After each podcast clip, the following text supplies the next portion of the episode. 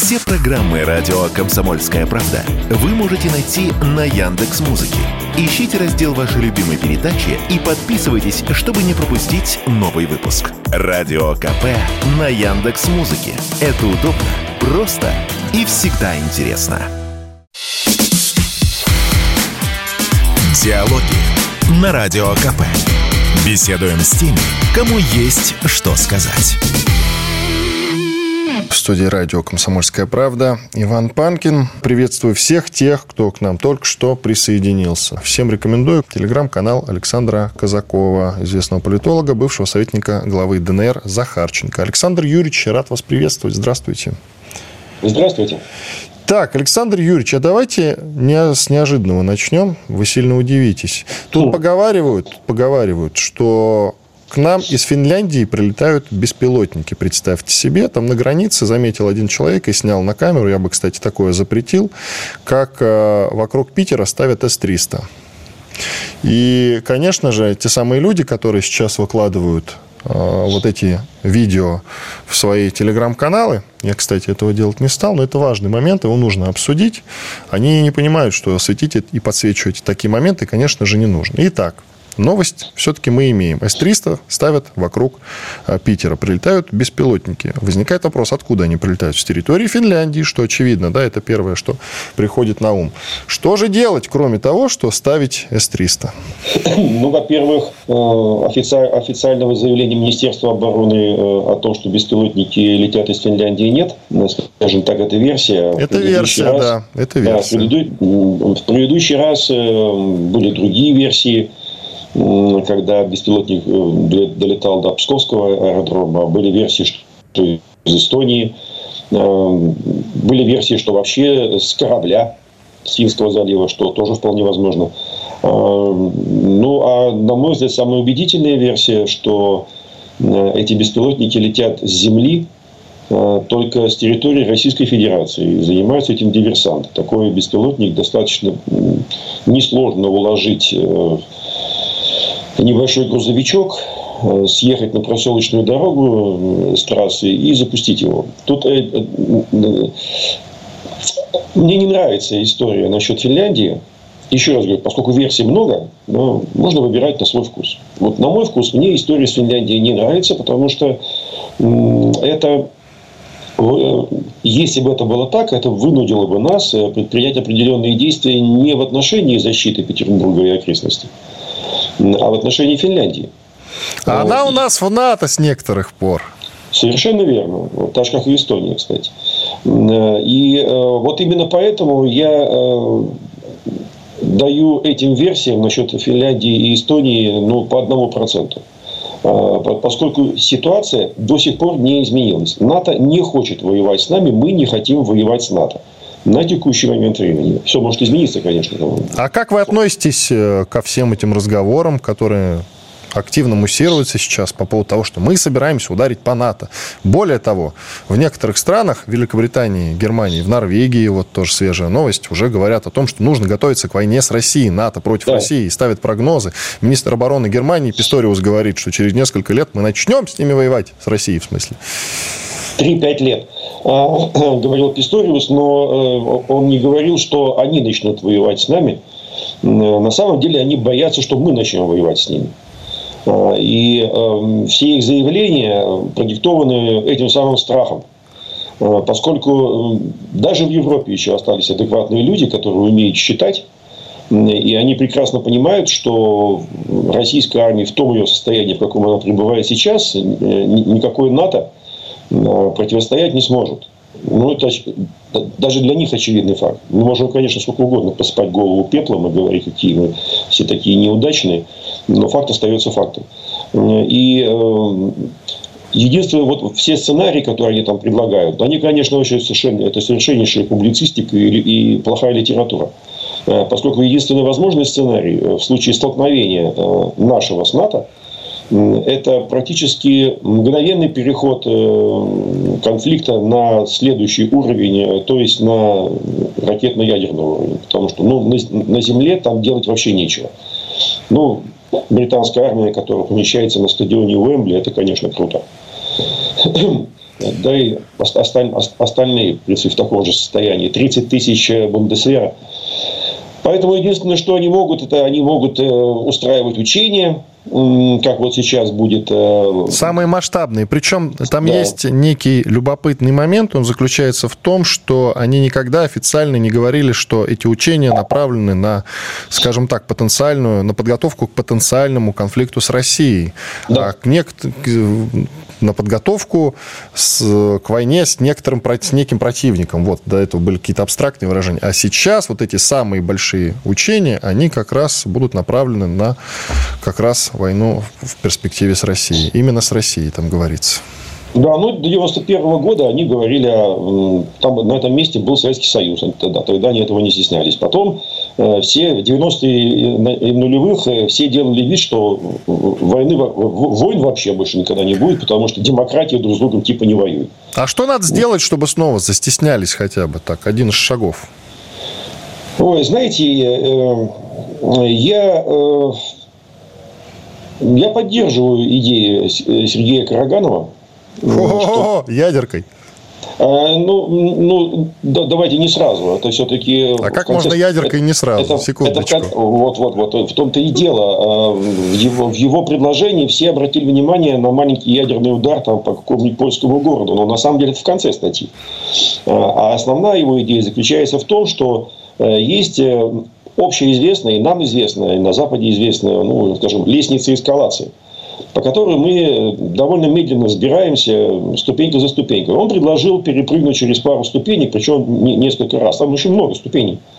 Ну, э, мы даже не использовали, ну, это, правда, уже близко к, там, как бы, к, к верхней площадке. Вот, э, например, испытание ядерного оружия. Ну, там, там много еще разных э, этих, этих ступеней. Он предложил э, ускорить движение по этой лестнице, потому что профессиональные люди на той стороне это сразу заметят и, и в принципе, адекватно оценят. Там до ядерного удара еще и идти, идти по этой лестнице. Вот в чем его основная идея. Ну, смотрите, надо... извините, пожалуйста, что вклиниваю, что-то это да, не останавливает конфликт на Ближнем Востоке, хотя все уже говорят, что у Ирана есть ядерное оружие, и смотрите, как он вдруг... Грудь, у Пакистан, грудь, у Пакистана есть. У Индии, у, ну, это уже в стране немножко, тем не менее, да, говорят, что и у Израиля есть. Ну, в общем, Нет. не останов... У, у КНДР есть, и что-то, видите, конфликтов становится только больше. Что-то наличие да. ядерного оружия никого не успокаивает. Тут два варианта. Либо уже кто-то ударит, либо уже ядерное оружие появится, простите, у всех. Для полного паритета. Ну, не думаю, что у всех. Для того, чтобы появилось ядерное оружие, нужно определенный уровень технологического развития все-таки. Да? Но то, что оно может распространиться, и то, что режим нераспространения тоже как бы там чихает и тормозит, это, это тоже, конечно, правда. Но, опять же, вот вы говорите, в стороне но Пакистан с Ираном обменялись ракетными ударами. Правда, не, не по столицам, а по одной и той же провинции, по разные стороны границы, по Белуджистану. Но Пакистан официально ядерная держава. Правда, специалисты говорят, что все ядерные установки Пакистана и Индии направлены друг на другу, друг на друга, и, да, и да, их даже нельзя развернуть в обратную сторону. Не знаю, может быть, так говорят специалисты. А, разумеется, э, такого рода конфликты, которые, во-первых, вот они продолжают распаковываться. Я с самого начала говорил, что специальная военная операция наша запустит процесс э, э, разморозки замороженных конфликтов. Вот, собственно, и это и продолжается, еще и до Кореи дойдет. Тем не менее, все-таки хватает ума. Ведь, заметьте, Израиль даже не угрожает ядерным оружием Ирану. То есть угрожает всем, чем можно – но про ядерное оружие не говорит. Э, собственно, так же, как и Пакистан и все остальные. И здесь ответственность лежит прежде всего на тех, э, у кого э, самый мощный и современный ядерный потенциал. Потому что мы не знаем, какие там ракеты, какие носители, в частности, у Израиля. Да? Зато все знают, какие у нас. Вот. А ответственность лежит прежде всего на нас и на Соединенные Штаты. Э, кстати, если вы заметили, э, несмотря на э, то, что они по-прежнему, в США по-прежнему разговаривают о нанесении России стратегического поражения, ну, теперь это звучит по-другому, что если Украина проиграет, это будет стратегическое поражение Соединенных Штатов, они это уже говорят вслух. Но при этом они же предлагают нам э, возобновить переговоры о стратегической, о стратегической безопасности. То есть, то есть они демонстрируют готовность вернуться в процесс ядерного сдерживания. И вряд ли это лукавство с их стороны. Потому что, ну, еще раз говорю, ну, в Соединенных Штатах точно остались грамотные генералы. Не то, чтобы они на главных постах, вот, но они там есть. Эм, и они прекрасно знают э, о том, как изменился баланс э, с 2018 года. Э, да, у нас в доктрине написано ответ на встречный удар, но мы все равно долетим до них, до них раньше, чем они увидят по телевизору результат своего удара. И они это знают. Вот, поэтому в этом смысле баланс в мире изменился, и поэтому Караганов так легко предлагает этот, пробежаться по лестнице эскалации – Э, понимая, что наши носители несопоставимы с американскими. Да, там, кстати, и ракеты еще, и сами, сами ядерную безопасность надо проверять. Давайте паузу сделаем. Через две минуты продолжим. Оставайтесь с нами. Александр Казаков, политолог, бывший советник главы ДНР Захарченко. Я Иван Панкин. Продолжим этот разговор. Диалоги на Радио КП. Беседуем с теми, кому есть что сказать. Продолжаем разговор с Александром Казаковым, политологом, бывшим советником главы ДНР Захарченко. Александр Юрьевич, ну раз уж мы с вами так уж карта легла, затеяли разговор про обмен ядерными ударами, я уточню. Да, я уточню, что как раз вот свежая новость, я в начале эфира ее уже обсуждал с нашими слушателями. Ученые в 2024 году не стали переводить стрелки на часах судного дня, которые означают близость ядерной войны. То есть стрелки эти по-прежнему находятся в 90 секундах до полуночи, полторы минуты. А так периодически они снимают видосики, эти самые ученые, из журнала «Бюллетень ученых-атомщиков». Аж с 47 года они это делают. Импровизированные часы ставят и постоянно значит, на камеру двигают эту стрелочку. Она двигается и двигается к полуночи. Когда вот, наконец, у полуночи она стрелка полночь покажет, все, Герман придет. Ядерная война тоже. Но ведь это же все такие несерьезные разговоры, или все-таки серьезные? И в довесок вопрос, а вы не переживаете вдруг, вот мы применим ядерное оружие, да, против там какого-нибудь польского города или еще куда-нибудь, хотя я считаю, что сразу по Вашингтону надо бить, если уж на то пошло, а не по Работино, как предлагают некоторые депутаты. Так вот, весь мир сплотиться против нас. Ведь есть такая версия, правда ведь? Э, версия такая есть, э, но я с этой версией не согласен. Э, перед, воен... Перед началом спецоперации все тоже так говорили, я просто напомню. Что говорили? Говорили, что НАТО не впишется, никто не будет поставлять оружие, Украина никому не нужна и так далее и тому подобное. Денег им никто не даст, и вообще все спишут эту Украину. Вот. Ну, я, честно говоря, такую версию тогда и тогда не поддерживал, но НАТО не вписалось Давайте да, по сути это вписалось, инструкторы, по сути вписалось, они официально не могут, да, войти по одной простой причине. Нет, нет, нет, нет, Иван, это, это, это не НАТО. Это страны-члены НАТО в этом участвуют, и инструкторы тоже. Они французские, они натовские, например, да, и американские, они натовские.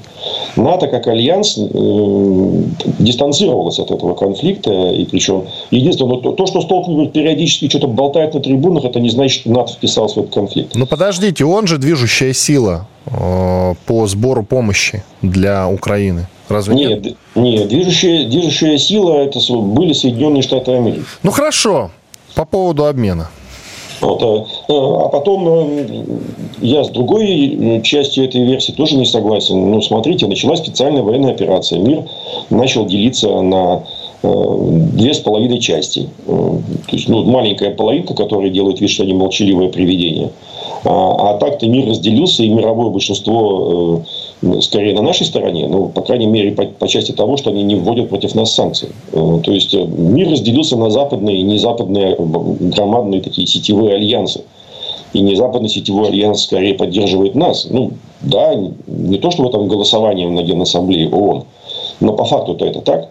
Я даже не буду напоминать визиты нашего Верховного в Объединенные Арабские Эмираты и Саудовскую Аравию в конце прошлого года. Я напомню его визит в Китай, например, да, на, на большую встречу, посвященную поясу и пути. Так что в, в этом противостоянии мировое большинство стоит скорее за нашей спиной. Это не обязательно, что они нам пода, подают сзади боеприпасы, но стоит оно за нашей спиной, а не за спиной э, киевского режима. Там вот как, как было, была Рамштайновская коалиция, так она осталась. Кстати, это, это чуть-чуть больше, чем э, члены Североатлантического альянса, но тем не менее это 52 страны.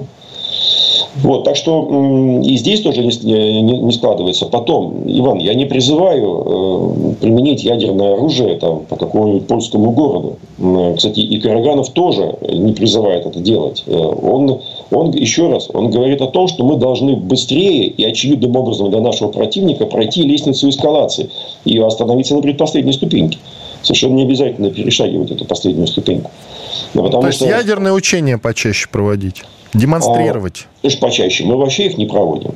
Ну, пока еще действует режим запрета на ядерные испытания, это, по-моему, последнее, что осталось во всех средах. Вот. Мы можем выйти из, этой, из этого режима и испытать ядерное оружие там, там, где захотим. Заодно и проверим, между прочим, и э, состояние нашего, нашего ядерного арсенала. Но это тоже, это тоже, это предпоследняя ступенька. Есть много других. Э, ну, смотрите, вот да, перемещение э, тактического ядерного оружия в Белоруссию. Ну, надо сказать, что встряхнуло нормально, так мирно. Хотя никто не собирается пока, в этом случае, применять это тактическое оружие, которое находится в Беларуси. Это всем было сказано, что это в оборонительных целях. Но это неплохо мир стряхнуло. Вот, э, каждый раз испытания. Вот в этом году мы, мы например, межконтинентальные баллистические ракеты предполагаем э, испытывать, э, не помню, по-моему, 7-8 раз. Э, хотя обычно мы один-два раза в год это делаем. И все, и, и все прекрасно понимают, почему. И все знают, что такое наши новые межконтинентальные баллистические ракеты. Все, все знают, что такое Сармат, например. Вот, поэтому ну, ну, на той стороне, да, если мы не берем там киевский режим, эти вообще, по-моему, уже как в тумане живут. Э, но им есть кому сказать. Э, там, или по голове стукнуть в случае необходимости. Но те, кто стоят за ними, наш стратегический противник, они все видят. Вот, и так, так, видите, таких демонстраций ну, много вариантов, но советский опыт используем в конце концов. Вот, так что э, мы быстро его добежали. Я предлагаю немного от ядерного оружия сделать шаг назад э, и вернуться к этим самым учениям. Опять же, чтобы правильно их воспринимать. Э, сами по себе они, конечно, они опасны сами по себе, потому что при таком количестве э, участников и живой силы, и техники, к сожалению, очень вероятны сбои. Вот, почему такие учения опасны сами по себе? Потому что ну, кто-нибудь по не на эту кнопку нажмет, э, хотя правильные кнопки у них дублируются. Но в любом случае это э, в близости наших границ. Но мы должны понимать одну вещь. Э, эти учения не демонстрируют агрессивных намерений Североатлантического альянса в отношении нас. Еще раз говорю, они нас боятся. Это, это, это от страха у них истерики. И они, и они показывают, раньше они говорили, теперь они хотят показать, что такое, ну, в кавычках, да, Великий Восточный вал, оборонительный от нас? Вот. Я, бы, я бы, например, предложил очень внимательно последить за этим Великим Восточным валом прибалтийцам. Потому что они находятся за этим валом, с нашей стороны. Э, то есть их НАТО вообще не собирается защищать. Великий Восточный вал начинается на севере, на границе Польши и Калининградской области, а совсем не в Эстонии.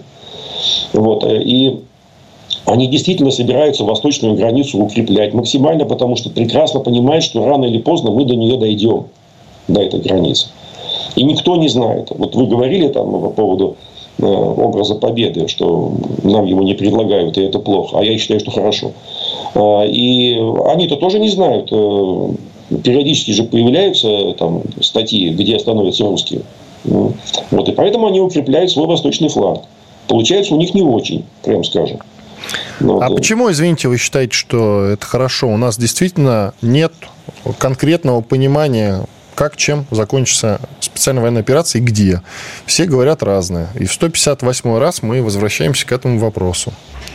Я чисто ну, про идеологический момент тут говорю. Спросите одного депутата, да. он скажет одно, да. второй скажет второе. Но главное, у них будут два загадочных слова на уме. Как сказал президент, денацификация и демилитаризация, задачи будут выполнены. Сроков никто не ставил. Во. Знаете, как заученная такая у них присказка. Ну да, правильно приучили. Вот, а вы, почему вы у депутатов-то спрашиваете? Ну, а у кого? Военные спрашивают бесполезно. У, да, у, у депутатов бесполезно получается. Да. Я у вас Только, спрашиваю. Только по разным причинам. У военных этот план лежит на столе, вот, но... А вы уверены, является... что есть конкретный план? Даже не один, да. Вот, но, но, но эти планы являются предметом государственной военной тайны. Ну, это понятно. Эти планы утверждались э, в конце прошлого года на коллегии Министерства обороны, на закрытой части. Ну, так это обычно приходит. А армия, э, регулярная армия воюет по плану, у нас же не партизанское объединение. Вот, и планы все были утверждены на 24 год. То есть планы именно, он не один. Там, а, ну план, вот, а, видите, вы а, сами а, говорите, на 24 год. Есть, да, план на год, получается. Да, да. Но, а, не, что... но не план, как и чем должна, и где должна вот, закончиться Иван, спецоперация. Иван, смотрите, тут есть э, как бы, ну, второе дно в этом вопросе. Вот э, наши противники, или, скажем, даже те, кто не, не является нашими противниками, но где сейчас э, существует там, горячий конфликт, они периодически называют свои цели. Ну, вот для примера, да, э, э киевский режим в недавнего времени говорил, что значит, их цель выйти на границы 91 года. А Соединенные Штаты говорили, что их цель, то есть, ну, то есть вышли и победа. Значит, э, Соединенные Штаты говорили о том, что они хотят нанести стратегическое поражение России на поле боя при помощи украинцев. То, вот, тоже и победа.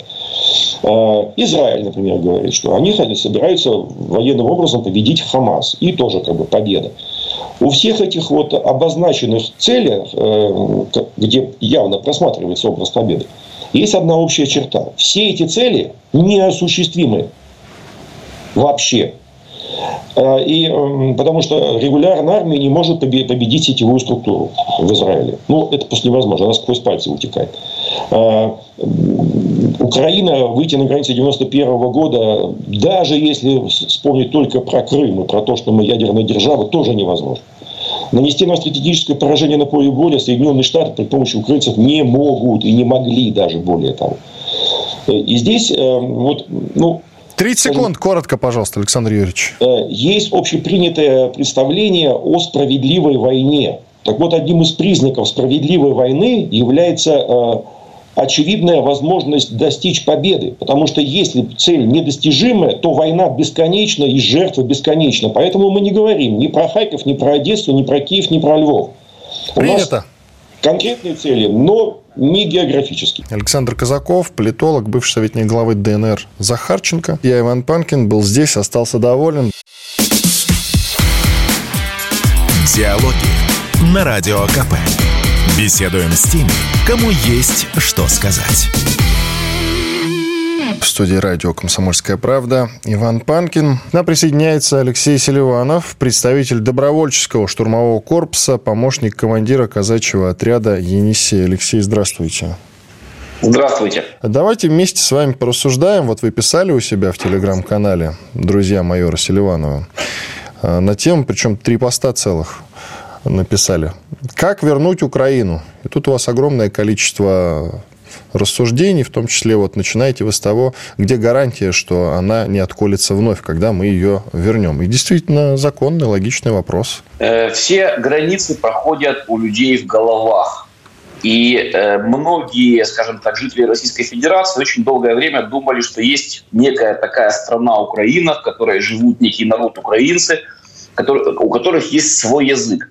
Когда-то давным-давно мне симпатизировала одна девушка из Российской Федерации, и она писала, говорит, я так хочу выучить твой язык.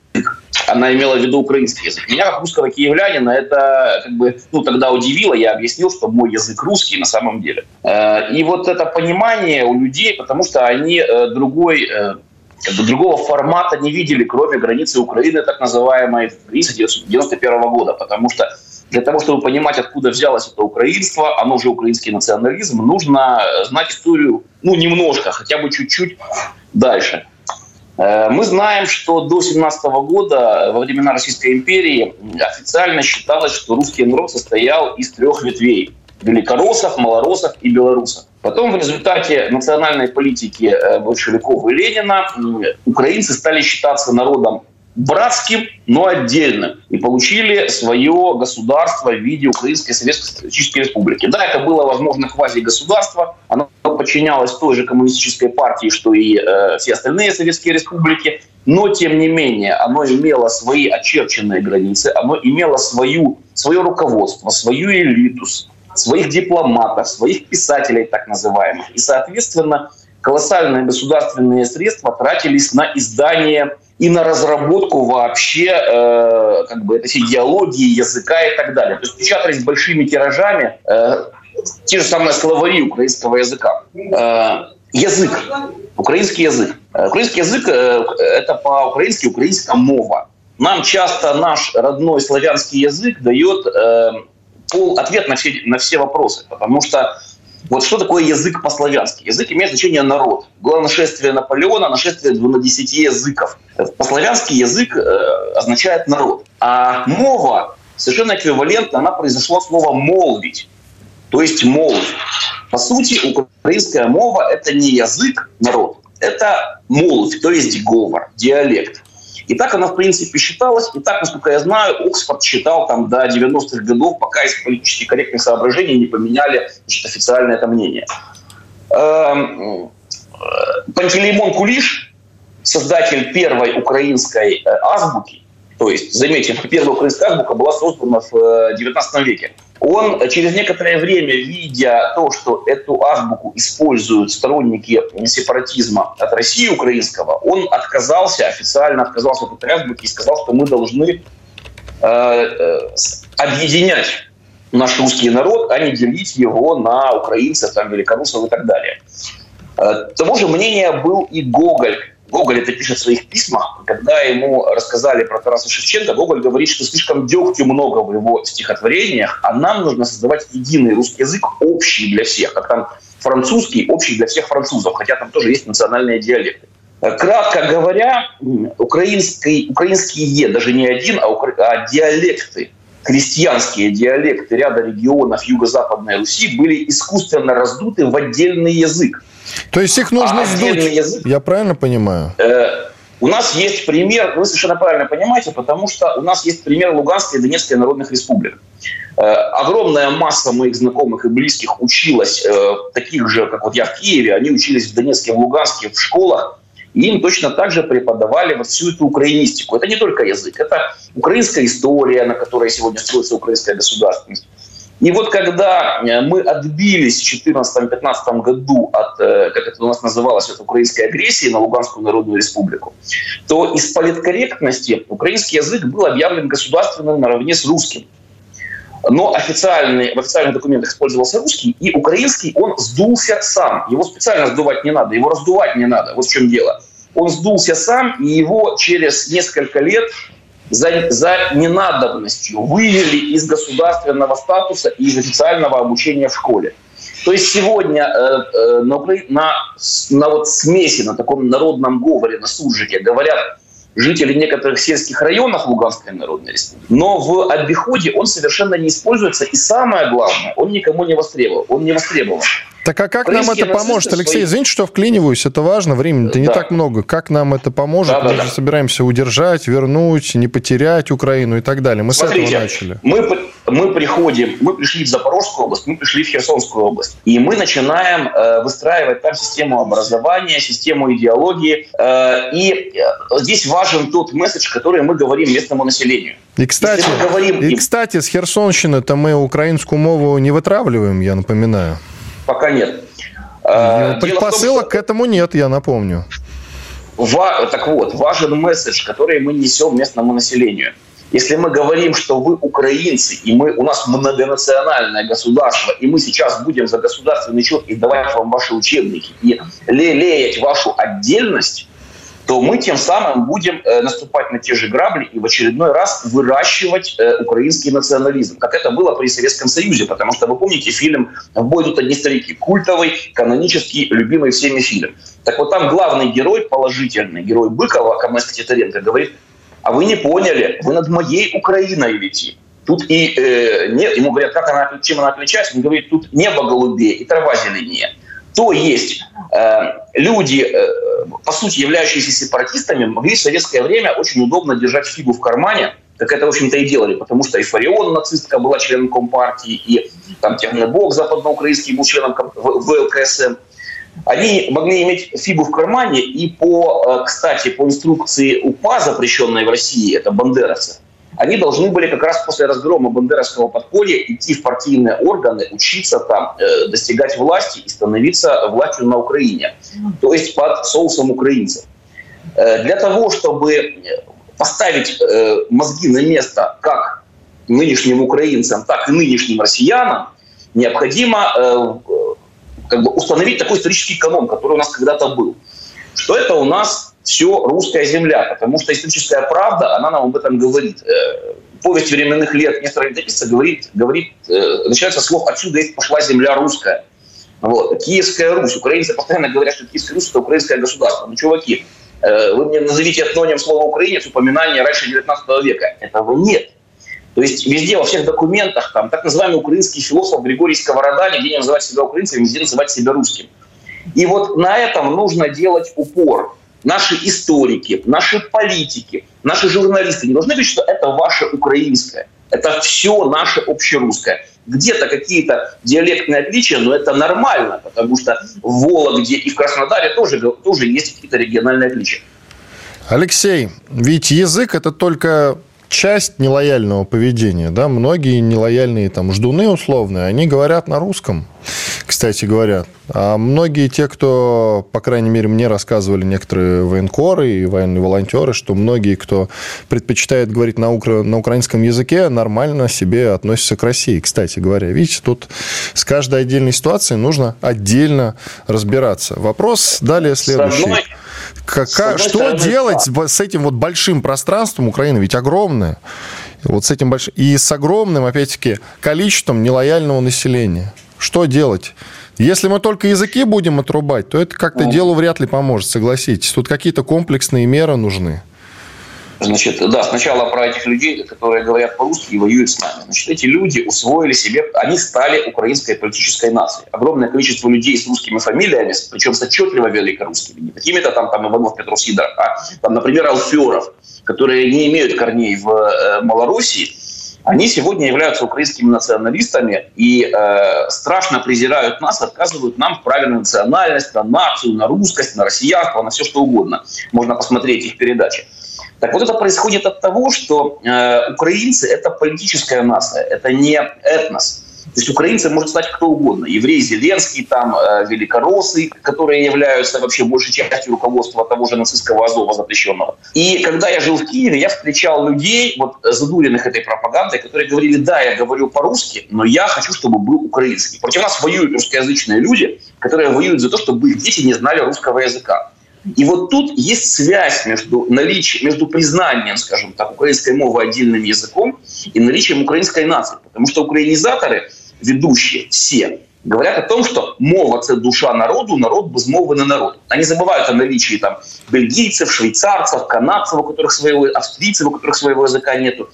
Но они четко увязывают наличие языка, потому что это то, что хоть как-то доказывает отдельность украинцев, делает из субэтноса русского народа делает отдельный народ, который, собственно, и предъявляет права на территорию. Давайте паузу сделаем, Алексей. Через две минуты продолжим. Алексей Селиванов, представитель добровольческого штурмового корпуса, помощник командира казачьего отряда «Енисей». У нас перерыв. Диалоги на Радио КП. Беседуем с теми, кому есть что сказать.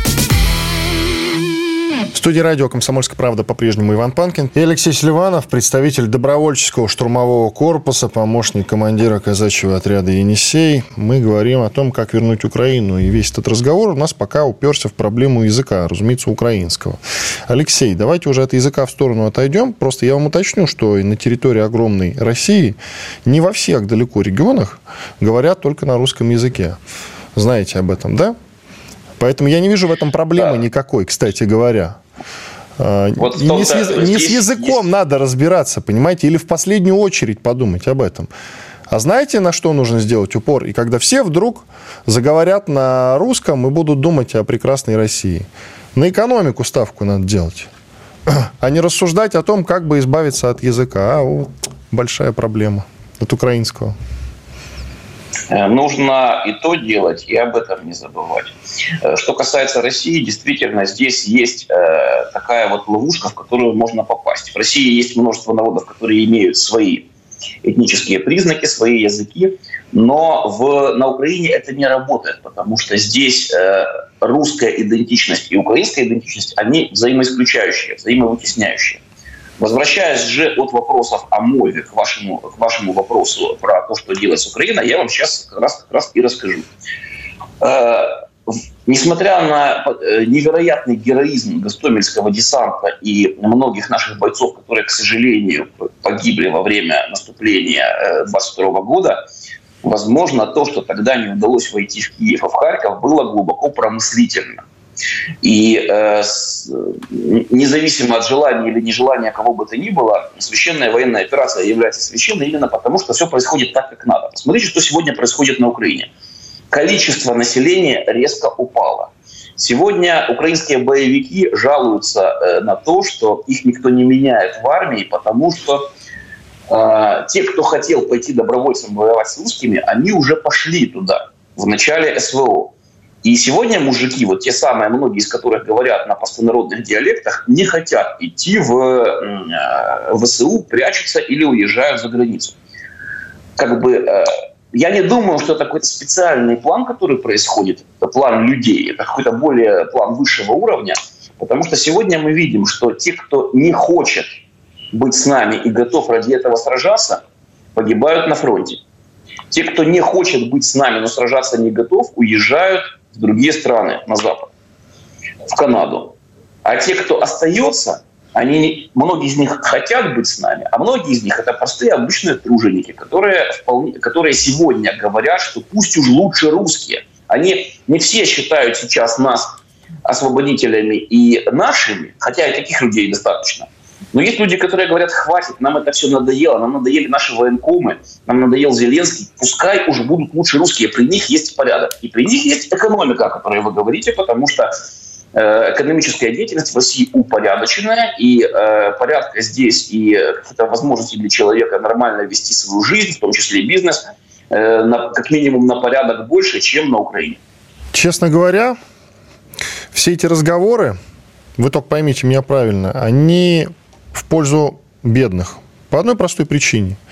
Мы всеми этими разговорами, а мы вынуждены, конечно, время от времени поднимать этот вопрос, как вернуть Украину, что делать с Украиной, хотя еще не победили, и шкуру неубитого медведя э, делим. Ну, как бы заранее, да? Это одна из тем, которая действительно волнует народ. А вот как победить, мы почему-то рассуждаем очень редко. И, кстати, какой будет победа, тоже не говорим. Вот тут есть какие-то представления о том, какой будет победа в конечном счете. Ведь одна из популярных точек зрения, что, э, скажем так, той победы, о которой мы мечтаем, у нас не будет. То есть вся территория Украины и России принадлежать не будет, к сожалению. Это вот одна из самых популярных точек зрения, если вот покопаться в интернетах и почитать разные телеграм-дома. С 2014 года, когда я предпочел ополчение Донбасса украинскому проекту, э, я как раз занимаюсь практическим воплощением победы. Один мой соратник, воспитанник, мне сказал в 2015 году после Дебальцева, ну что, мы проиграли, то есть ну, Киев мы не взяли. Он сказал, нет, мы не проиграли, мы зацепились за территорию и постепенно ведем ее отвоевание. Мы потратили на это 10 э, лет, но динамика в нашу сторону. Да, я понимаю, что мы можем не войти через месяц триумфальным маршем в Киев. Но сегодня у нас есть э, Донецкая и Луганская народные республики, у нас есть значительная часть Запорожской и Херсонской областей. Опять-таки, Алексей, важно проговаривать, извините, важно проговаривать справедливости ради, что ни одна из присоединенных территорий до конца не освобождена. Но из Луганской Народной Республики не освобождена одна деревня, которая находится в низине, называется Белогоровка. Э, вот. Но вопрос даже не в этом. Вопрос в том, что все-таки значительную часть своей территории э, Украина, являющаяся правоприемником СССР, потеряла. И лично я э, понимаю, что мне там посыпать голову пеплом и расстраиваться, если мы через месяц не войдем в Киев, не стоит. Я буду сражаться до тех пор, пока могу, пока вижу в этом перспективу. И если мы, допустим, как минимум займем все выходы Украины к Черному морю, уже Одессу, Николаев, это будет промежуточная победа, которая будет очень серьезной и значительной. Следующая промежуточная значительная победа может быть по Днепру. Э, русское государство при Алексее Михайловиче воевало за Юго-Западную Русь, за Малороссию много лет. И тем не менее она была воссоединена. Поэтому сегодня мы, к сожалению, мы в результате 20 века мы сжались опять к границам там, 18 э, века, но мы э, теперь э, должны вновь собирать земли русские, что мы и делаем. И это я, я вообще счастлив, что я имею к этому отношение и этим занимаюсь. Так вот, кстати говоря, и вы тоже не отвечаете на этот вопрос про перспективу. Она перспектива где заканчивается наша? На каком участке, скажите, пожалуйста? На границе с Для Польшей? меня- На границе с Польшей? или Для где? меня, да. Для меня главным врагом являются не люди, а главным врагом является идеология. Идеология э, украинства, которая направлена на деконструкцию русскости. И вот для меня победой будет являться э, деконструкция этой идеологии украинства. Победа над ней. Победа и военная, победа и моральная, победа и э, научная. Поэтому, э, как- когда мы вернем Киев, я буду очень радоваться и считать это победой. Что касается западных территорий, э, предъявят ли на них там права поляки, румыны и так далее, это уже тот вопрос, который мы будем решать по мере, нахож... по мере там, значит, поступления и нахождения э, нас э, ну, на, на вменяемом расстоянии от этой территории. Сейчас нужно э, добиться денацификации и демилитаризации. Демилитаризация – это разгрома э, всего или подавляющего большинства украинской военной силы, этих ракет, танков, оружия, э, уничтожения. И второе – это денацификация. А денацификация – это и есть идейная победа над украинской идеологией. Где мы... э, Освобождение Богдановки разрушено – это уже победа. Заход в Авдеевку – это победа. Освобождение Краматорска будет еще одной победой. Побед у нас будет много. И каждая из этих побед стоит радоваться как шагу на пути к э, возвращению э, нашей Родины к ее естественным границам. Смотрите, тут азиатские СМИ, в том числе Азия Таймс, довольно известная, пишет о том, что столица Украины после поражения ВСУ может быть перенесена из Киева во Львов как раз. Такое мнение в том числе выразил э, один из сотрудников, правда, уже бывших Пентагона. Зовут его Стивен Брайан. И как раз вот интервью с ним и опубликовано в Азия Таймс, и сейчас оно расходится по многим мировым изданиям. Как раз. Э, Вот, допустим, предположим, Киев русский город, все, мы его заняли, а получается столица украинская перенесена во Львов, мы занимаем границы центральной Украины, но ведь получается проблема с демилитаризацией решена не будет. Та часть, которая останется, будет продолжать накачиваться вооружениями. То есть, если останется часть Украины со столицей во Львове, то, соответственно, э, освоить большее количество вооружений они не смогут. Их будет физически, арифметически меньше, соответственно, они будут представлять меньше угрозы. Для нас же... брать Но если туда целиком- зайдет Польша, то мы уже ничего с этим сделать не сможем. Вы понимаете, да? Придется мириться с поляками. Но у поляков есть огромный опыт в борьбе с украинским сепаратизмом. Потому что если мы вспомним того же Бандеру, негодяя под лица, то самым громким убийством и терактом Бандеры было убийство польского министра образования, который занимался как раз полонизацией э, э, Галичины. И вот здесь вот, возможно, э, переход Западной Украины под власть, под контроль Польши, а поляки не любят и презирают на самом деле украинцев. Потому что они сейчас, сейчас они дружат только против России. На самом деле, если русских они считают сильными э, противниками, то украинцев они считают своими холопами. Я был в Варшаве несколько раз в польском военном музее. Там несколько залов подряд оканчиваются картинами, как русские казаки гонят очередных польских повстанцев в Сибирь. То есть они нас уважают. И э, когда я общался с поляками, они, они просили меня говорить с ними по-русски. А когда мои там, ну, люди, которые со мной ездили, пытались по сходству звучания языка говорить по-украински, то сталкивался с неким таким вот отношением пренебрежительным. Поэтому э, переход части, э, переход западных территорий под власть поляков может привести, наоборот, к ренессансу на этих землях именно русского самосознания, которое там было, потому что э, до Первой мировой мы можем даже Швейка почитать, не нашу литературу, а Швейка, который говорил о том, что австрийская власть вешала священников, в том числе униатских, пророссийских, уничтожала западно этих русинов, которые сочувствовали России. Спасибо большое. Алексей Селиванов, представитель добровольческого штурмового корпуса, помощник командира казачьего отряда «Енисей», был с нами. Благодарим за участие. Я, Иван Панкин, был здесь, остался доволен. Диалоги на Радио КП. Беседуем с теми, кому есть что сказать.